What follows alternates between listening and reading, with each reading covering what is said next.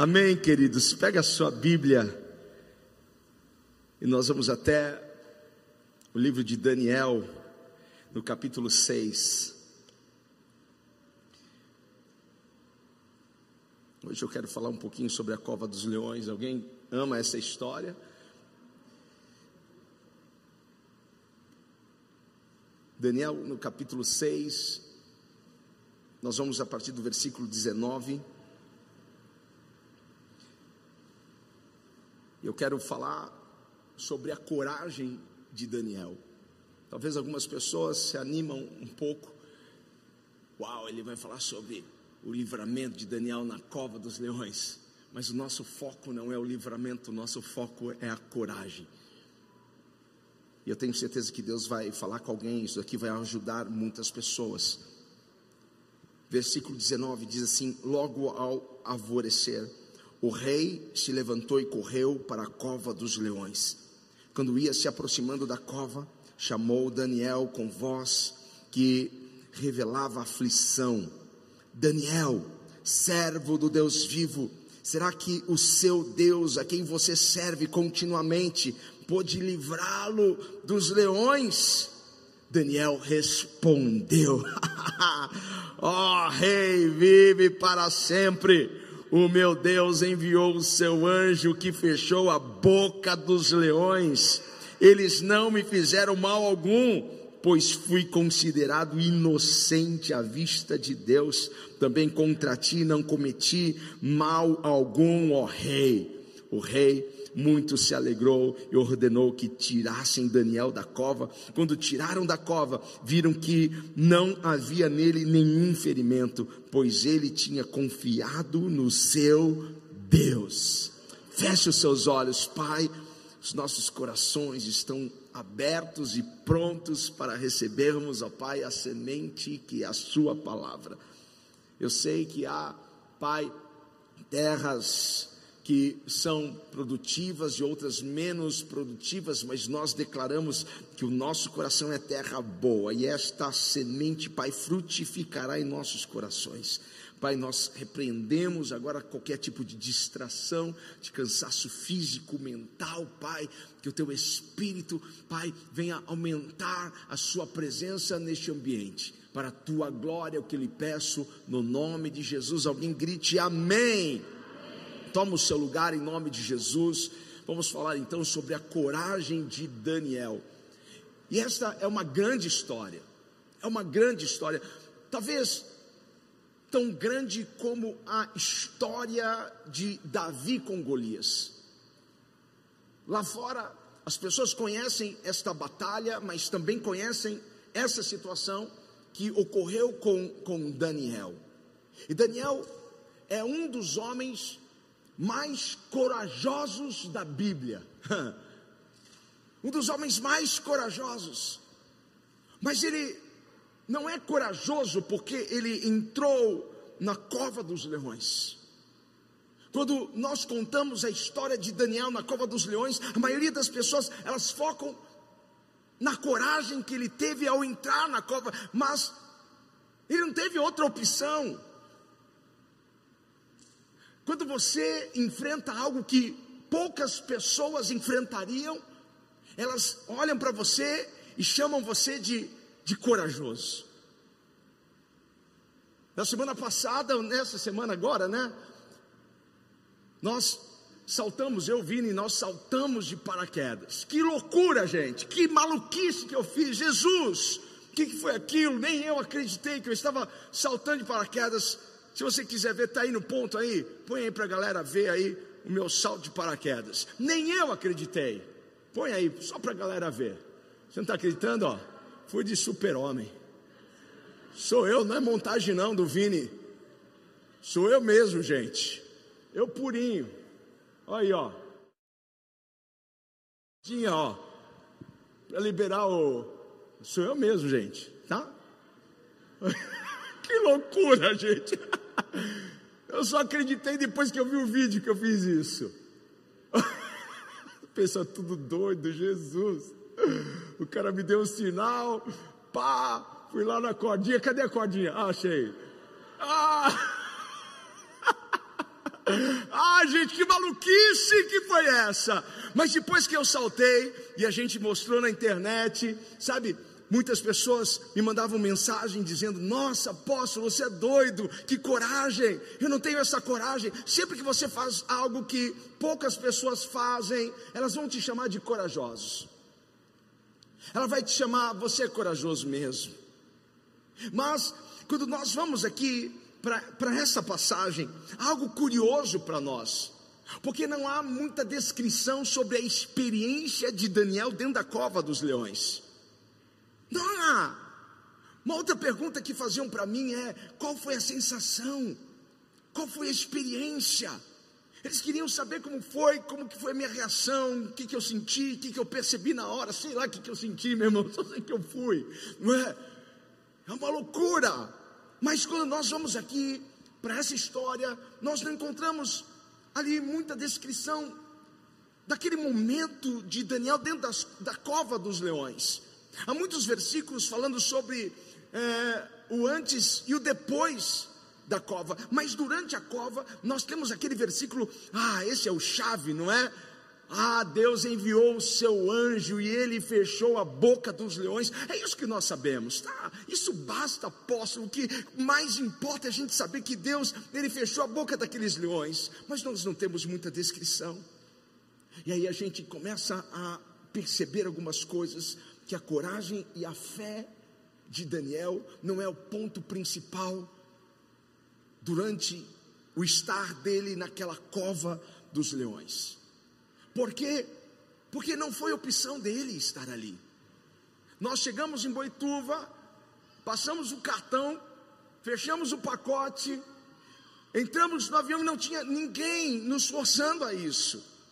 Quando estávamos lá em cima, quando a portinha abriu, a perna deu uma balançada, e eu fui indo mais para perto da porta, mais para perto da porta. O cara assim põe, põe metade do pé para fora. Eu olhei para baixo e falei: Jesus, eu sei que eu não posso te tentar, Pai, a tua palavra já diz, mas me ajuda aqui que esse, que esse paraquedas funcione, não é? Eu sabia que ele ia me jogar a qualquer momento lá para baixo, mesmo se eu não quisesse ir, mas eu fui por livre, espontânea vontade. Agora Daniel foi jogado naquela cova, ele foi lançado naquela cova, ele não foi corajoso para entrar, ele foi jogado naquele lugar. E outra coisa, esse negócio de fechar a boca de leões não era com Daniel, porque ele não tinha uma fita para fechar a boca dos leões. Quem fecha a boca dos leões é o Senhor. Isso é coisa para Deus fazer. Mas aonde está? Pode aplaudir o Senhor. Fique à vontade, me ajude, por favor. Então, aonde estava a coragem e a fidelidade a coragem e a fidelidade de Daniel foram demonstradas pela maneira que ele vivia. Você vê a coragem e a fidelidade durante a sua vida, a sua jornada de vida. Foi a forma, foi a maneira, foi o estilo que ele escolheu viver. E por isso, por essa maneira de viver, que alegrava o coração de Deus foi com que pessoas maldosas o lançaram naquela cova.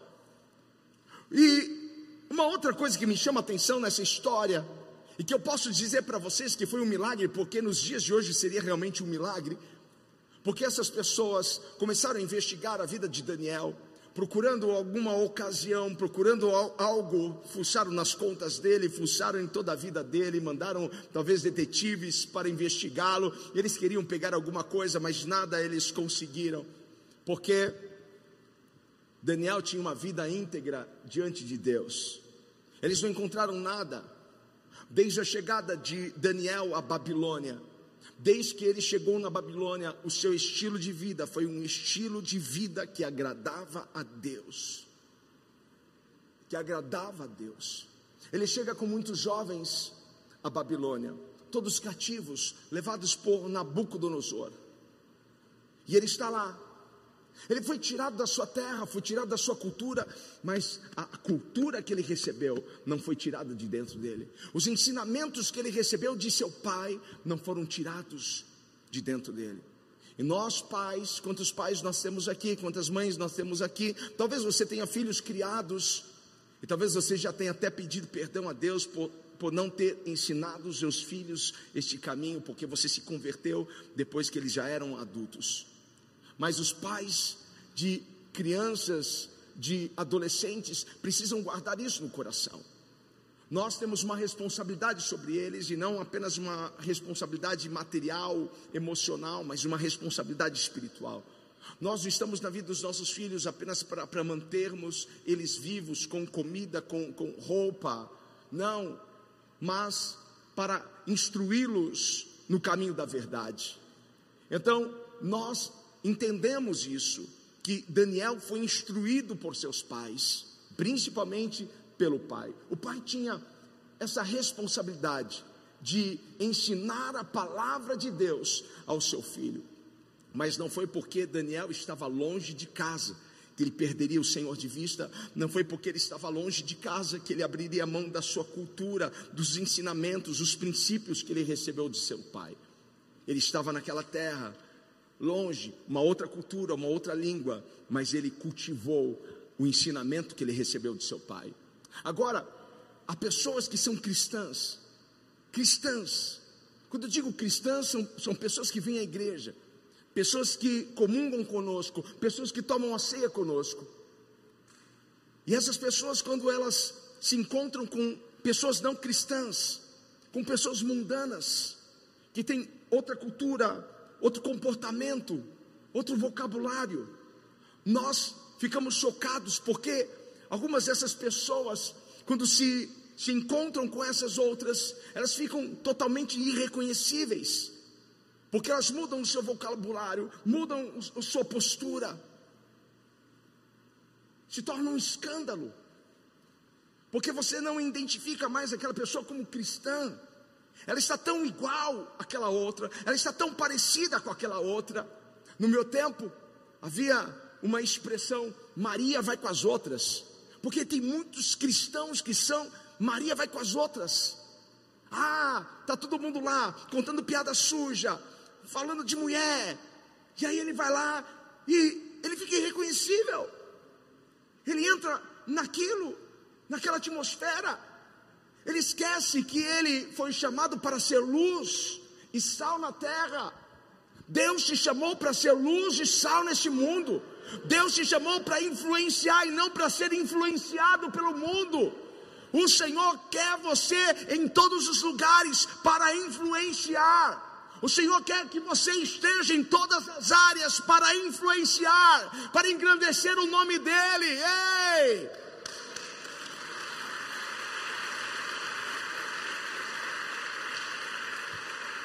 Aleluia! E, é, e são nesses ambientes que nós precisamos revelar a luz. São nesses ambientes que nós precisamos manter a nossa cultura, o nosso posicionamento, mostrar para eles que nós não abrimos mão dos nossos valores, dos nossos princípios. O seu pai biológico pode não ter te ensinado, mas desde que você chegou nesse lugar, o teu pai espiritual tem te ensinado os princípios. Então carregue os princípios, carregue os valores por onde quer que você vá. E não seja um agente secreto do Senhor, que o mundo saiba que você é luz. O rei chama os jovens e quer ganhar o coração daqueles jovens. E o rei está pronto para uma seleção e ele prepara então para aqueles jovens um banquete especial. E ele coloca nesse banquete da sua comida e da sua bebida.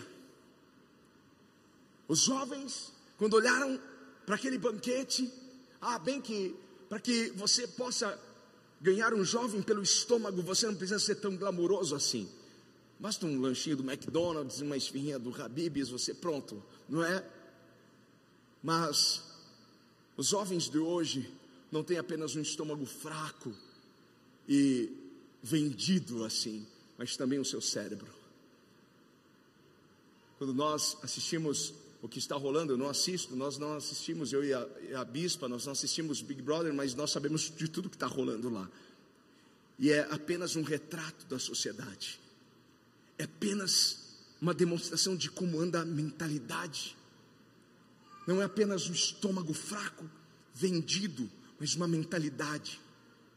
E muitas vezes nós encontramos pessoas assim dentro da casa de Deus, pessoas que estão, sabe, quando elas estão com as pessoas do mundo, elas falam como as pessoas do mundo, agem como as pessoas do mundo, e até acham legal, homem com homem, mulher com mulher. Não tem nada a ver. Eu acho que esse nada a ver é filho do diabo, não é possível. Então, nós estamos vendo um retrato da sociedade. E o rei então prepara aquele banquete para ganhar o coração, porque o diabo sabe como ganhar o coração daqueles que são fracos. O diabo então prepara banquetes, prepara negócios, prepara situações em que você olha e que muitas vezes você se vende, se dobra aquilo. O rei prepara isso para aqueles jovens. Mas quando Daniel viu o banquete, quando Daniel viu a bebida do rei sobre a mesa, ele levou em conta a sua cultura, levou em conta os seus princípios e valores. E ele decidiu, alguém pode repetir essa palavra comigo? Decisão. Mais uma vez, decisão. Ele decidiu, porque a vida é feita de escolhas, e uma decisão que você faz agora, ela vai repercutir no seu futuro. O que nós escolhemos agora fazer, a decisão que nós tomarmos agora, ela vai influenciar o nosso amanhã. E Daniel escolheu, escolheu não se contaminar com o banquete do rei. Ele estava correndo risco, mas ele preferiu não abrir mão dos seus valores. Ele estava dizendo: Não, o meu coração não está à venda. Esse rei não vai me conquistar assim.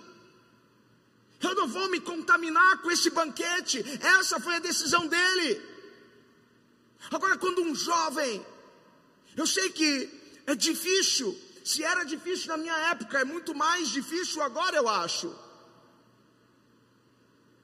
Porque quando um jovem de Deus, ou um homem de Deus, ou uma mulher de Deus, renuncia, rejeita, recusa um banquete desses, a sua repercussão cai em meio aos seus colegas e amigos. As pessoas o têm como esquisito, como estranho. Ah, lá vai o espiritual, lá vai o religioso, lá vai o crente. Eu estava conversando com uma psicóloga, agora sexta-feira, e ela estava contando um pouquinho rapidamente ali sobre a sua conversão. E eu falei para ela assim: Olha, eu, eu quase me, me, me, formei em psicologia, faltou pouco, fiz na São Marcos, ela também me formei na São Marcos. E aí ela estava falando assim: olha, eu, eu fiz um. Eu faço parte de um grupo do WhatsApp, e quando eu me converti, os meus amigos me deixaram de lado. Parece que eu me tornei uma coisa. Parece que eu me tornei uma estranha, uma esquisita. Eles podiam falar sobre algumas coisas, e quando eu colocava o meu ponto de vista, ou quando eu colocava alguma coisa no grupo, pronto, eu era perseguida e taxada. Amigos meus começaram a me perseguir. A reputação dela caiu diante dessas amizades. Por quê? Porque quando nós escolhemos agradar a Deus, nós não ficamos aí preocupados com a reputação que nós vamos ter diante dos homens, porque o que importa para a gente é o que Deus está pensando, o que importa para a gente é o que Deus está vendo, é isso que importa para nós. que mais importa de verdade é o que Deus fala, não o que as pessoas falam. Eu não estou aqui para agradar vocês. Eu não estou aqui para agradar as pessoas. Talvez alguém diga, pastor, não fala isso, não prega disso, porque pode machucar alguém, pode ferir alguém. Não, quando eu entreguei a minha vida para o Senhor, quando eu disse, Senhor, usa a minha vida. Eu disse, Senhor, eu quero falar o que o Senhor quiser. Eu quero ser um porta-voz. Eu quero pregar o evangelho do Senhor, doa a quem doer. E às vezes, quando nós vamos pregar o evangelho, pode ferir e machucar alguém, porque ele não veio só trazer paz, ele também veio trazer espada. Então alguém pode se ferir. Eu não vou deixar de falar sobre certas coisas só porque isso não é politicamente correto. Eu vou pregar o Evangelho, eu vou pregar a palavra de Deus, eu vou pregar a cruz, eu vou pregar a santificação, eu vou pregar a pureza, porque o Senhor nos chamou para andarmos de um caminho santo, justo e reto. O Senhor nos chamou para isso. Agora, quando nós nos preocupamos com a nossa reputação com as pessoas, nós jogamos o joguinho das pessoas. Nós queremos ser legais com as pessoas. Então nós não falamos de certas coisas porque nós queremos ser aceitos. Pare de querer agradar as pessoas, pare de querer ser aceito pelas pessoas, pare de querer ser aprovado pelas pessoas, porque você já foi aprovado por uma pessoa. Ah, então entregue a sua vida para aquele que já te aprovou, porque quando ele morreu naquela cruz, ele estava aprovando você e dizendo: vai valer a pena a minha morte e o derramar do meu sangue nesta cruz pela sua vida. Então pare. Daniel passou por, por três reis.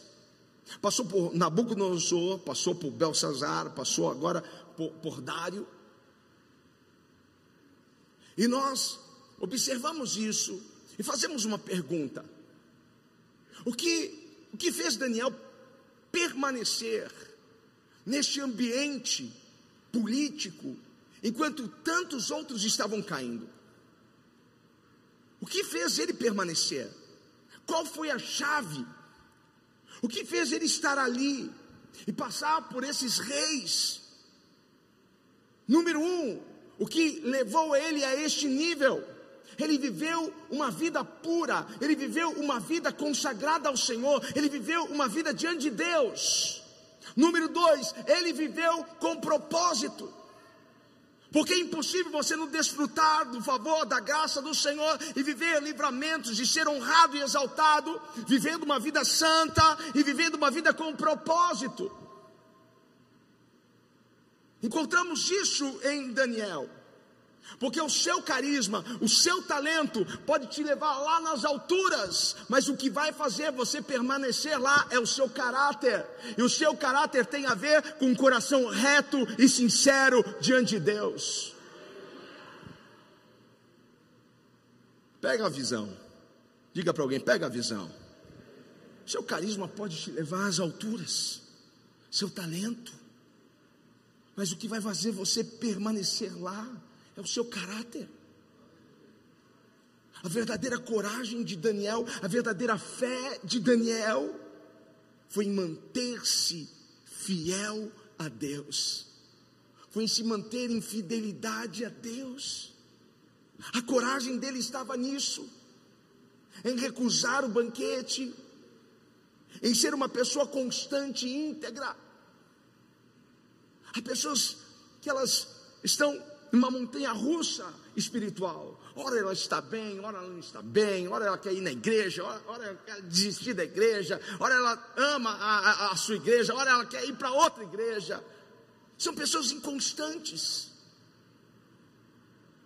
Mas Daniel se manteve constante na presença de Deus, cheio do fogo, cheio da presença de Deus a sua constância em viver uma vida pura, reta, com um propósito, honrou a Deus. Quer honrar a Deus? Viva uma vida pura, reta. Porque aquele que honra a Deus, Deus o honrará diante dos homens. Diante dos homens. Qual foi a escolha de Daniel? Permanecer na presença de Deus, permanecer cheio do Espírito Santo, permanecer no Espírito. Não tem como nós permanecermos no Espírito e não, não sermos cheios do Espírito Santo. Quando você faz essa escolha, eu vou permanecer no Espírito, automaticamente Ele te enche, te abastece todos os dias. Porque uma vida cheia do Espírito significa ser dirigido pelo Espírito Santo. Isso que significa uma vida cheia do Espírito. Um barco a velas, sem o vento, é inútil. Assim como um, um crente, sem o Espírito, sem o Espírito Santo dirigindo, o guiando, se torna inútil. Do que adianta ter uma Ferrari na garagem de casa e você não, não colocar combustível? Você é muito mais do que isso. Agora, Daniel não era um homem espiritual porque ele lia a Bíblia, ou ia à igreja todos os dias, ou porque orava três vezes ao dia, porque ser espiritual é ser controlado, é ser dirigido pelo Espírito Santo, é ter a sua mente controlada pelo Espírito Santo, é ter a sua língua controlada pelo Espírito Santo. Às vezes nós vemos algumas pessoas aqui demonstrando tanto poder do Espírito Santo, que a gente pode até olhar para essas pessoas e pensar: nossa, essa pessoa é tão cheia do Espírito, mas na verdade, algumas dessas pessoas só fazem barulho. E você já observou que uma lata vazia ela faz barulho? Agora, uma lata cheia, porque não é o barulho, porque quando estamos cheios do Espírito Santo, podemos produzir algum barulho, mas não é o que mais importa. O mais importante são os frutos. Então as pessoas precisam saber que somos controlados pelo Espírito Santo, porque o nosso, o nosso jeito de ser, as nossas ações são controladas pelo Espírito Santo. Nossa mente, nossa língua, nossos passos, o nosso temperamento. Talvez você possa ser um fleumático como eu, ou melancólico, ou você pode ser um sanguíneo, ou você pode ser um colérico, não importa. Você precisa ser controlado pelo Espírito Santo de Deus, porque em tudo deve predominar a presença do Espírito Santo de Deus. Quem vive uma vida cheia do Espírito vive uma vida disciplinada e não indisciplinada. Quem vive uma vida cheia do Espírito não vive uma vida fazendo o que ele quer mas ele procura fazer o que o Espírito Santo de Deus quer. Daniel não era diferente da gente, era gente como a gente, e estava num ambiente como nós estamos hoje.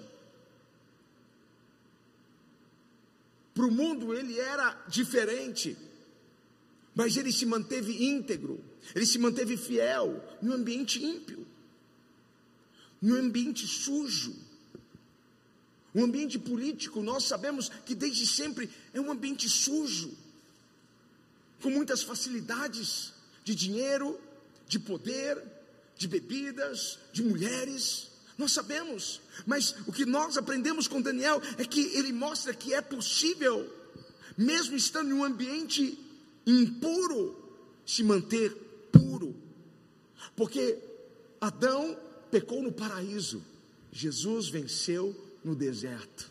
Não é o ambiente que deve fazer você, é você que deve fazer o ambiente. Por isso que você deve influenciar. Aonde você chegar, você deve influenciar. Aonde você chegar, você deve levar a presença do Espírito Santo. Aonde você chegar, você deve levar a glória de Deus. Leve a glória de Deus para esses lugares. Então Daniel mostra para nós que é possível. É possível estar em um ambiente hostil, porque seria muito bom se nós todos trabalhássemos em um lugar, que todos falássemos a mesma língua, adorássemos o mesmo Deus, tivéssemos os mesmos princípios, valores, cultura, mas é assim? Não é assim. Mas nesses lugares nós precisamos manter a nossa integridade e a nossa fidelidade.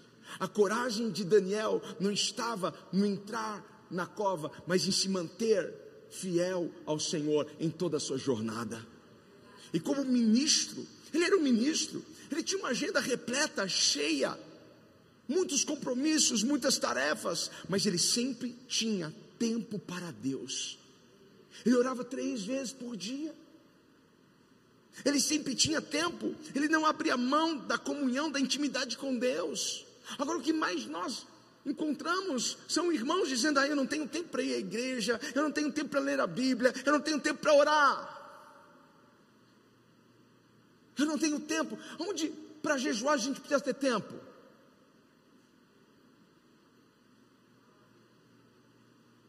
As pessoas estão abrindo mão assim da presença do Senhor. As pessoas estão negociando suas agendas.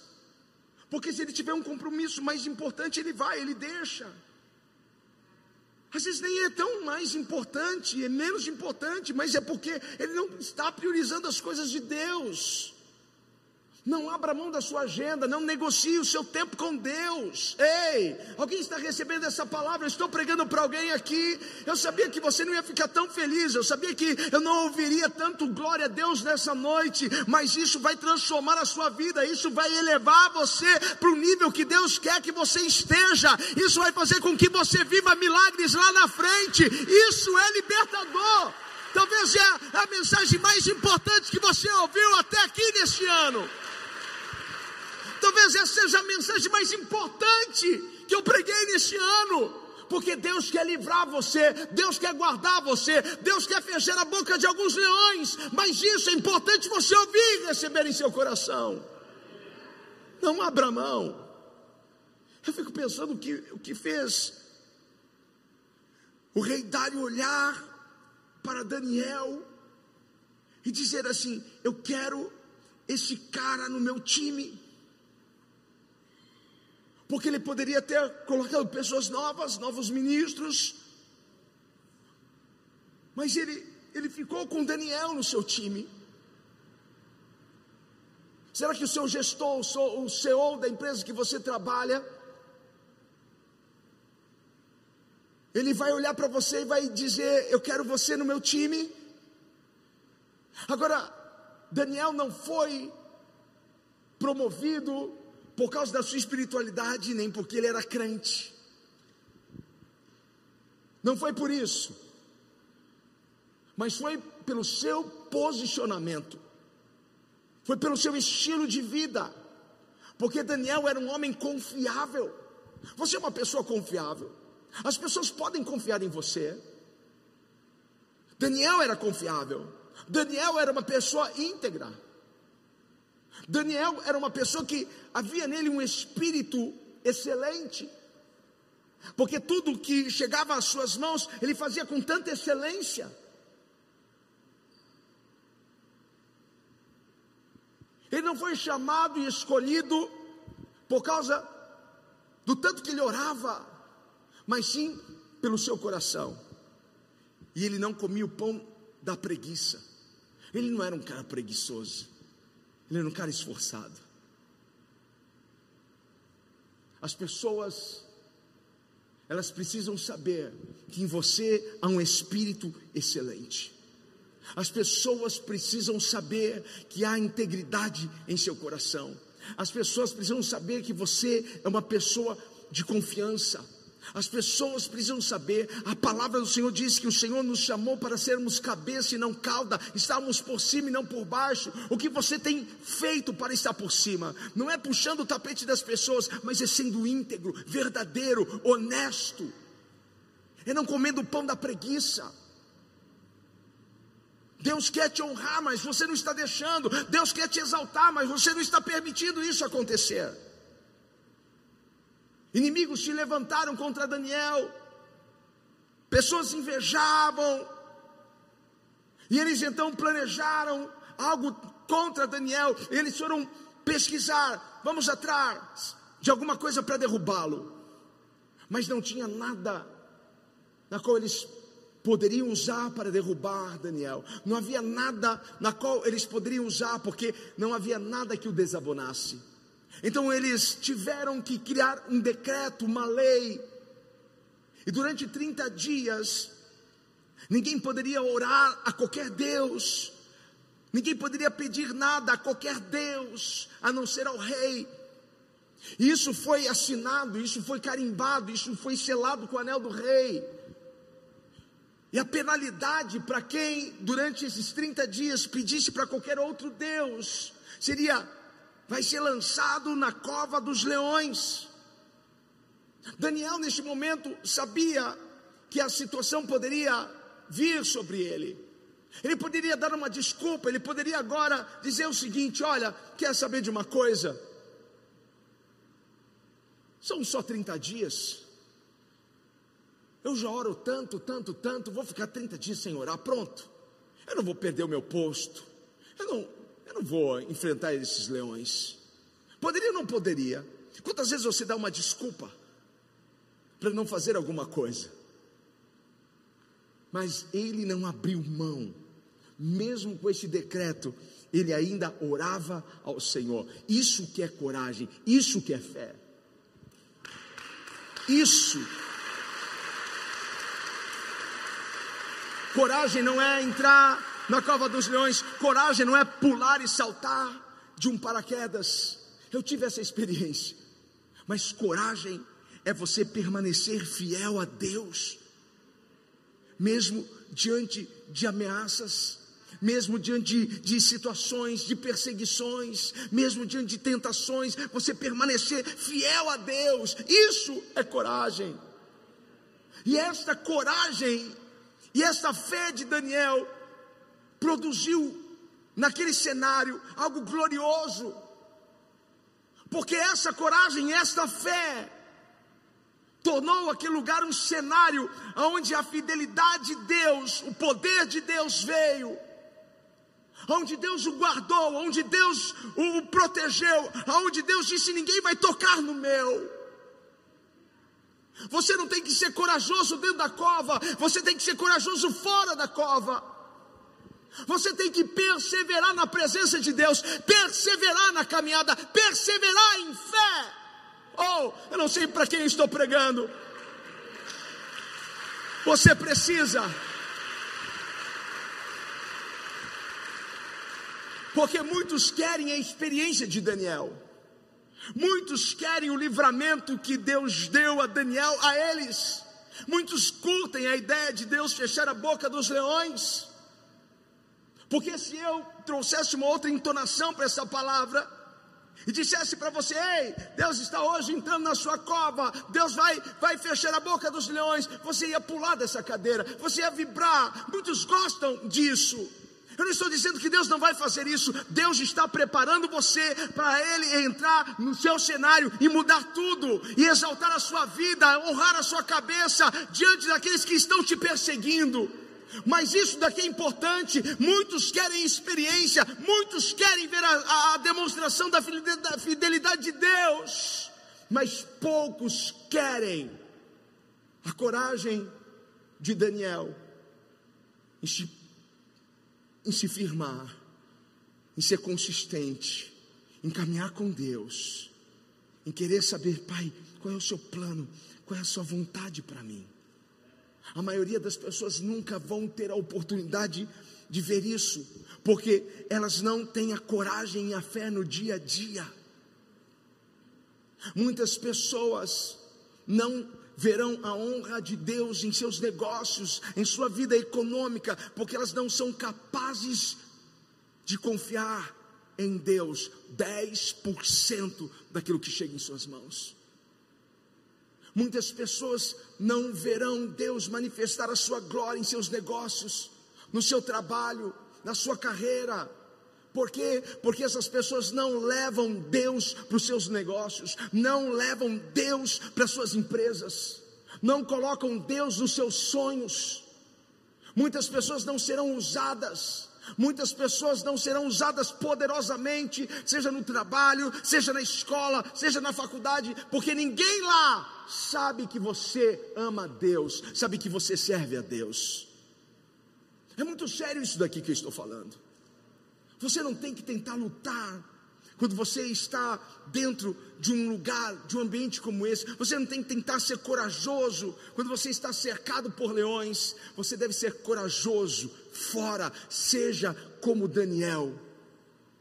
Ore, jejue, tenha uma vida reta. Não abra mão dos princípios, não abra mão dos valores. Seja como Daniel Sirva a Deus em todas as instâncias e áreas da sua vida. Não importa onde você esteja, sirva ao Senhor. Você vai ter que ter coragem. Diga para alguém: você vai ter que ter coragem para viver em fé. Você pode ficar em pé no nome de Jesus. Você terá que, que ter coragem. Ter coragem. Ter fé em um nível para que você possa ver a demonstração do poder e da glória de Deus. É assim que Deus dará a você vitória sobre os leões. É dessa forma. Não é de outra maneira. Tenha coragem. Este é o tempo de você se posicionar. E o seu posicionamento, ei, preste atenção nisso. O seu posicionamento vai atrair o favor de Deus sobre a sua vida. Vai trazer a graça do Senhor sobre ti. O maior desafio aqui eu encerro. O maior desafio para a maioria das pessoas não é conhecer o que é certo e o que é errado. Nós já sabemos. A palavra do Senhor vai dizer assim: que tudo me é lícito, mas nem tudo me convém. Nós sabemos o que é certo. Nós não precisamos de ninguém falar para nós. O desafio está em fazer a coisa certa, não em conhecer o que é certo. Porque não é fácil você fazer o que é certo quando você está sendo pressionado, mas é aí que está a chave. É quando diante da pressão da sociedade, diante da pressão das pessoas, para que você faça o que é errado, você se levanta para fazer o que é certo. Ainda que doa na sua carne, você faz o que é certo. Você faz o que é certo, porque isso vai trazer uma recompensa uma recompensa doce, uma recompensa que vai alegrar o seu coração. Ei, não negocie a sua integridade, não negocie os seus valores, não negocie os seus princípios, não negocie o seu tempo com Deus, não negocie, não negocie esse estilo de vida que agrada ao Senhor. Não abra mão disso. O Senhor está te chamando hoje para um posicionamento. O Senhor está te chamando hoje para ser realmente um homem e uma mulher de coragem, um jovem de coragem. Tenha coragem para perseverar em fé. Se essa palavra já está guardada no seu coração, e se essa foi uma boa palavra para você, você pode fazer alguma coisa, você pode aplaudir o Senhor, em nome de Jesus. Deus quer dar vitória para você. Deus quer elevar você a níveis novos. Mas esse é o tempo. Essa é a hora. Essa é a chance. Feche os seus olhos, coloque a mão no seu coração. Nós temos uma canção e eu quero que você faça dessa canção a sua oração nesse momento.